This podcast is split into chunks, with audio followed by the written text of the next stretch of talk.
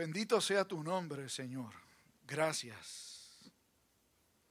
Gracias te damos por tu gracia derramada en nosotros, por concedernos inmerecidamente el don maravilloso de la salvación en Jesús, y porque en esta hora nos dejas deleitarnos mirando, leyendo, estudiando tu bendita y poderosa palabra. Háblanos, concédenos responderte obedientemente. En el nombre de Jesús lo pedimos. Amén. Y amén. Doy gracias al Señor por nuestro coro y por la versión de esa canción que cantaron. No es lo mismo decir alcancé salvación que recibí salvación. Así es como es. La salvación no se alcanza. Se recibe como un don maravilloso de Dios. Así es que se canta, ¿saben? Hace algún tiempo un ministro eh, estaba en un crucero por el río Hudson, estaba comiendo algo, andaba con su cuello clerical puesto mientras comía. Se le acercó un ateo y le dice, parece que usted es un clérigo. Él le contestó, sí, soy un ministro de la palabra. Entonces usted cree que la Biblia es la palabra de Dios, le preguntó el ateo. Y el ministro contestó, desde luego que sí, yo creo que la escritura es inspirada por Dios y es la palabra de Dios que Él nos ha dejado. El ateo como quería, como que quería buscar por dónde agarrarlo, le dice, pero usted debe reconocer que la Biblia es un libro muy antiguo, que le escribieron los hombres y que tiene muchas partes complicadas y que no se pueden entender ni explicar. El ministro siguió comiendo. Justamente lo que se comía era un pescado luego de echarse un par de bocados, el ateo esperaba su respuesta y le dijo, mire, esto es como comerse un pescado. Este pescado me encanta. Tiene muchas espinas. Yo saco la carne, me la como y dejo que algún tonto se ocupe de las espinas que quedan. Así pasa con la palabra de Dios, le dijo. Reconozco que es un libro antiguo. Reconozco que Dios usó hombres para escribirlo. Reconozco que hay algunas partes que son bastante difíciles y algunas incomprensibles. Pero yo escojo la carne buena, me la como y dejo que cualquier incrédulo se ocupe de lo que no puede entender al buen entendedor, con pocas palabras bastan. Lamentablemente la historia no continúa relatando qué sucedió, pero uno puede asumir que el ateo debe haberse dado la vuelta y se habrá ido a comer cualquier cosa que no sea pescado. la Biblia es el libro más vendido en el mundo, más distribuido en todo el mundo. Es el libro más atacado también en todo el mundo. Pero es el libro que Dios ha utilizado por excelencia a través de toda la historia como lo que es su palabra escrita, que transforma, que cambia. Y nadie que no haya podido ver por experiencia propia lo que eso quiere decir, ser transformado por el poder de la palabra de Dios, no la puede entender, no la puede ni siquiera apreciar, no puede ni siquiera tenerle respeto. Hace unos años yo conversaba con alguien que era compañero en el ministerio, entonces, y me dijo, Juan Ramón, yo creo que si Jesús viniera en este tiempo, hubiera predicado otras cosas. Y yo le pregunto, ¿quiere decir que lo que él dijo hoy no tiene vigencia? Me miró con cara de que, ¿qué pregunta me estás haciendo? Y me dijo, lo que Jesús dijo en un tiempo tuvo vigencia en ese tiempo. Pero hoy Dios sigue hablando de otras formas y reafirmó, si Jesús volviera, enseñaría otras cosas. Como ya llevábamos un rato hablando, y la intención con la que yo fui a dialogar con él no fue para convencerlo, le dije, bueno, yo creo que ya terminamos la conversación. Tenemos un abismo muy grande. Usted sabe que hay mucha gente que considera la Biblia de distintas maneras. Como hemos dicho, es el libro más vendido, es el libro más distribuido en la historia. Pero no todo el mundo mira la Sagrada Escritura como lo que es, la palabra bendita de Dios. Hay una miembro de esta iglesia que sirvió muchos años en la judicatura y probablemente nos está viendo en esta hora, que cuando llegaba algún acusado a su sala con una Biblia debajo del brazo, le decía, deje de usar la Biblia como desodorante y póngase a vivirla. Otras personas quisieran que Dios les hablara. De hecho, yo estoy convencido de que Dios sigue hablando. Pero, y aquí viene el pero, algunos quisieran que Dios les dijera cosas nuevas yo les doy un consejo de una cita que encontré y me pareció maravillosa. Si usted quiere que Dios le hable, lea la Biblia. Y si usted quiere que Dios le hable audiblemente, léala en voz alta. Entonces, pastor, ¿usted cree que Dios no nos va a decir otras cosas? Apúntelo en algún sitio. No. Lo que Dios tiene que decirnos está contenido en su bendita, santa e infalible palabra. Si Dios tuviera cosas nuevas que decirnos, revelaciones nuevas que traer, la Biblia sería entonces lo que algunos aducen, un libro antiguo. Dios tiene que hablar entonces en un lenguaje nuevo. No, Señor. La pregunta del catecismo está allí. Y la respuesta ustedes la tienen.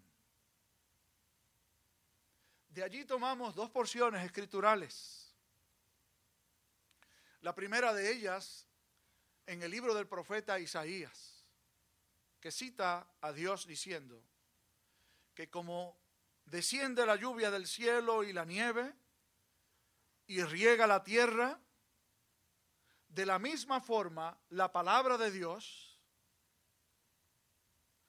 cumple el propósito con el cual Dios la envía.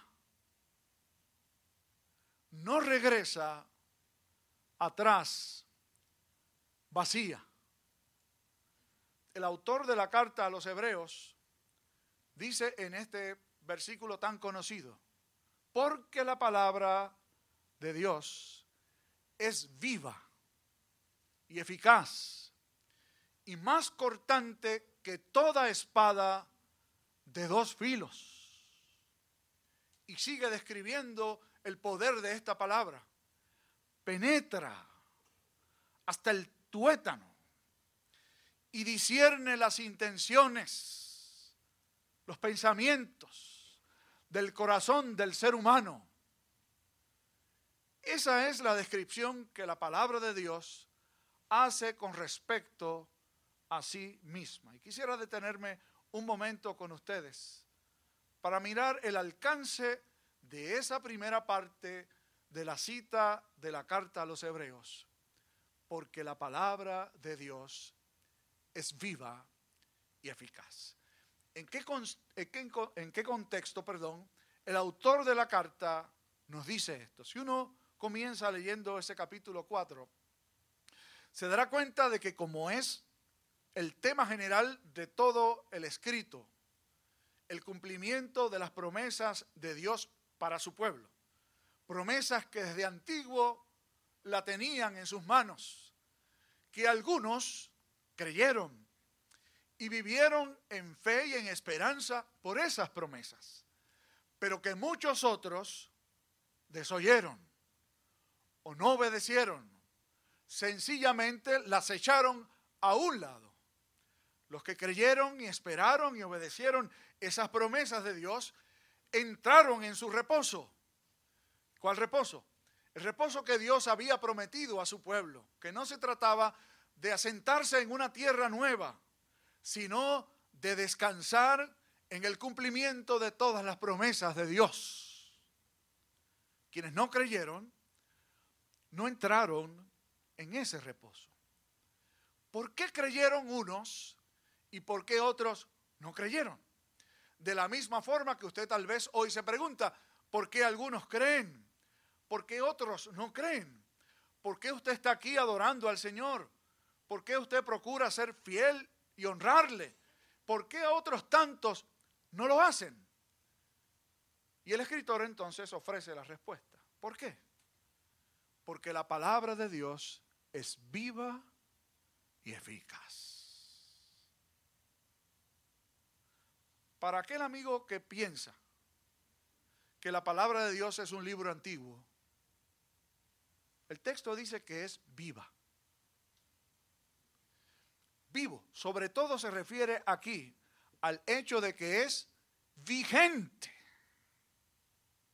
La palabra de Dios está vigente, es actual, tiene vida. Se mueve, nos busca, va tras nosotros, vive en nosotros y va delante de nosotros. Es como reza el dicho del jíbaro nuestro, tengo un ser que me persigue. Ustedes han escuchado esa expresión. Para los creyentes, la palabra de Dios es un ser que nos persigue. Miren, cuando Dios nos quiere hablar, nos habla. ¿Sabe? Usted puede tratar de hacer lo que usted quiera. Usted se puede esconder del ministro. De hecho, leí una historia que me pareció interesante, se la voy a contar porque hasta dan ganas de reír.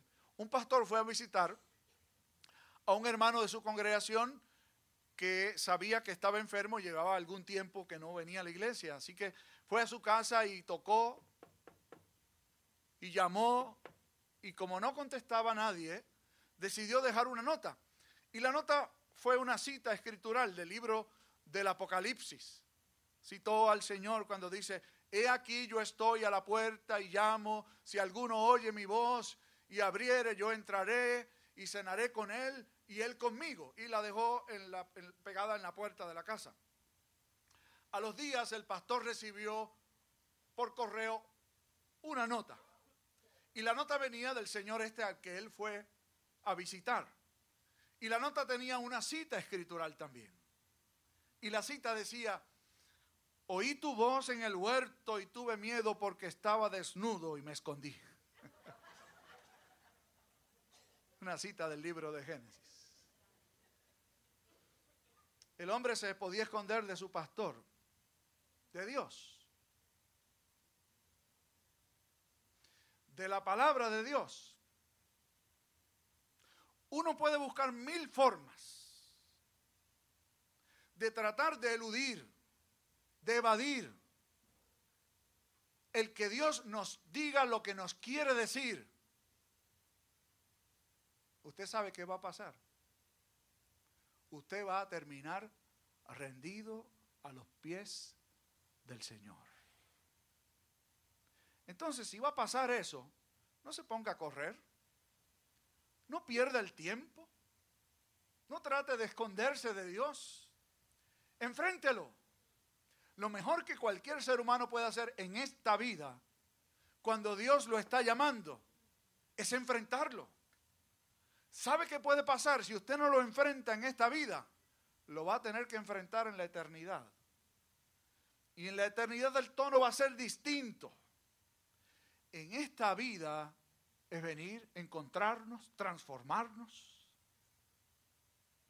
Cuando se desobedece en la eternidad, las consecuencias van a ser otras.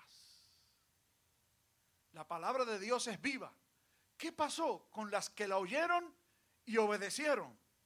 Entraron en el reposo de Dios. ¿Qué pasó con las que la oyeron y no obedecieron? No entraron en el reposo de Dios. La espada de doble filo, dice el texto, que es más cortante, no dice que cualquier espada, que toda espada de dos filos corta en dos direcciones. Para el que la recibe con beneplácito, ciertamente lastima, ¿saben? La verdad de Dios nos lastima. ¿Usted sabe por qué? Yo sé que usted sabe por qué. Porque nosotros no queremos hacer la voluntad de Dios. Queremos hacer la nuestra. Y seguro que nos va a lastimar. Nos confronta. Discierne lo más íntimo de nosotros, que tal vez nadie más conoce. Pero como recitó el salmista, tú me has examinado y conocido desde lejos. Conoces mis pensamientos, mi hermano, mi hermana, mi amigo y mi amiga que me escucha. Deje de oír. Deje de querer evadir la palabra de Dios. Es viva, lo va a perseguir y lo va a encontrar. Si usted es del Señor, va a terminar rendido. ¿Ustedes se acuerdan de Jonás? ¿Sí? El profeta Jonás. Que vino palabra de Dios para él diciéndole que tenía que ir a predicar la palabra de Dios a una ciudad impenitente. Y él trató de huir. De hecho, huyó en una dirección opuesta. Todos conocen el fin de la historia, supongo. Cayó en el mar. Un gran pez lo tragó. ¿Y usted sabe qué terminó haciendo Jonás? La voluntad de Dios. La palabra viva que lo encontró y lo transformó. No sea como Jonás.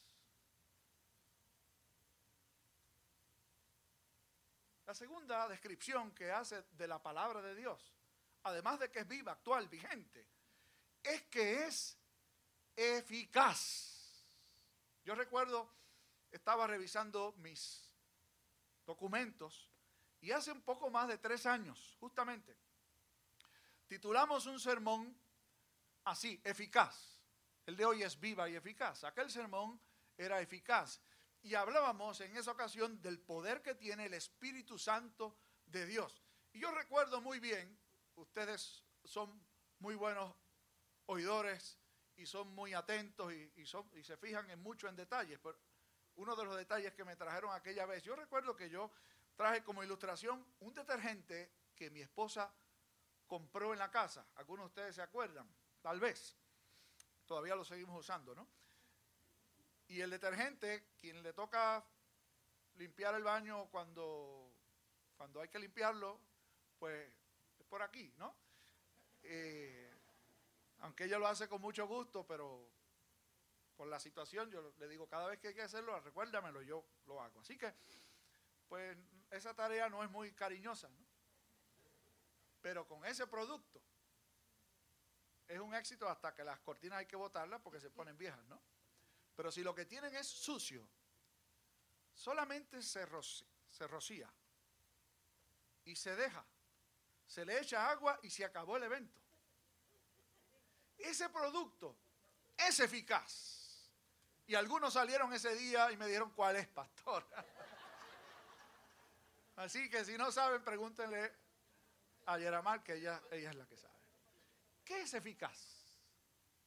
Eficaz quiere decir que logra el propósito con el cual se envió o logra el propósito que tiene.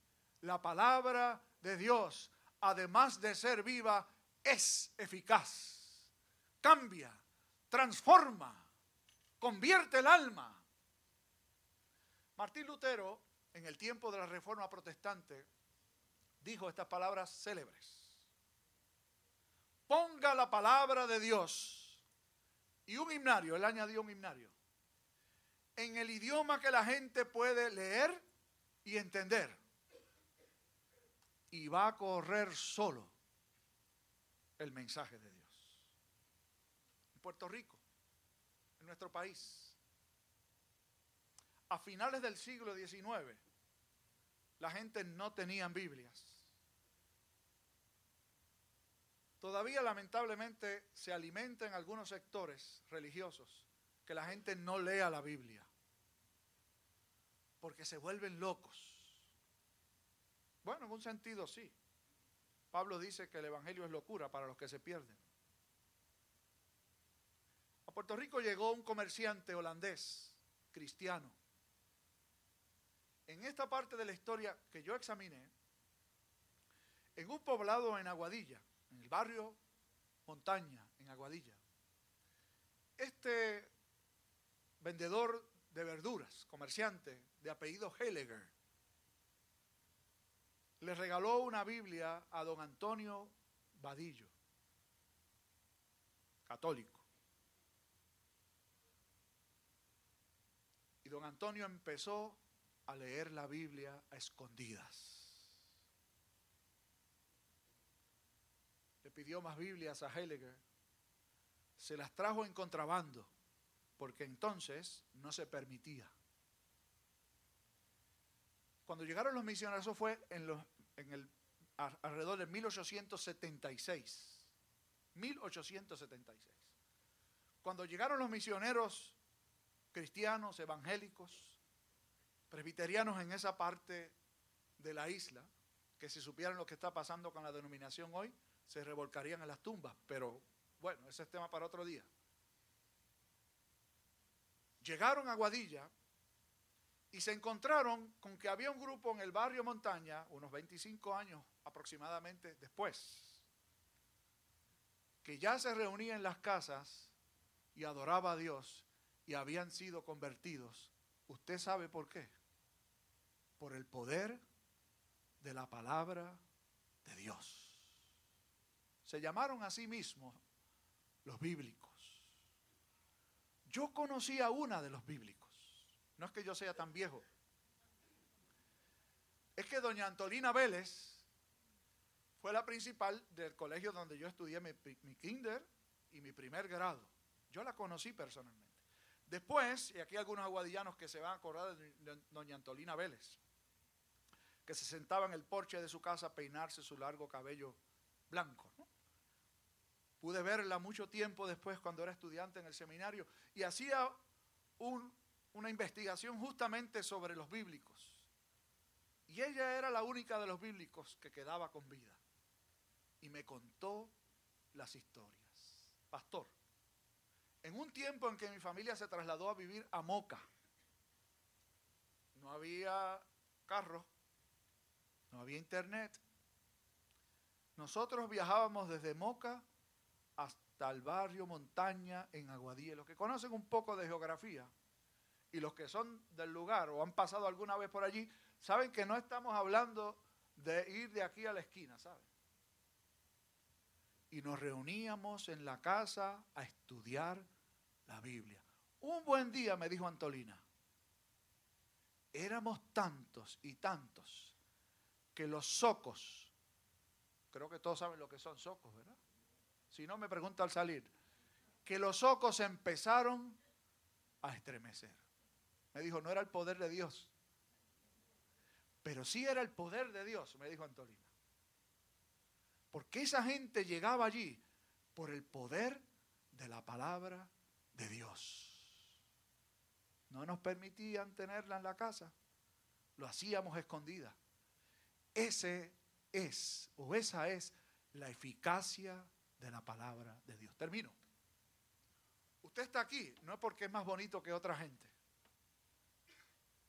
Fue porque Dios utilizó su palabra, que usted la leyó, se la explicaron, la escuchó cantada, y Dios la usó para transformarlo. Pero no ha terminado allí. Dios va a seguir. Y usted tiene su Biblia en su casa. Léala.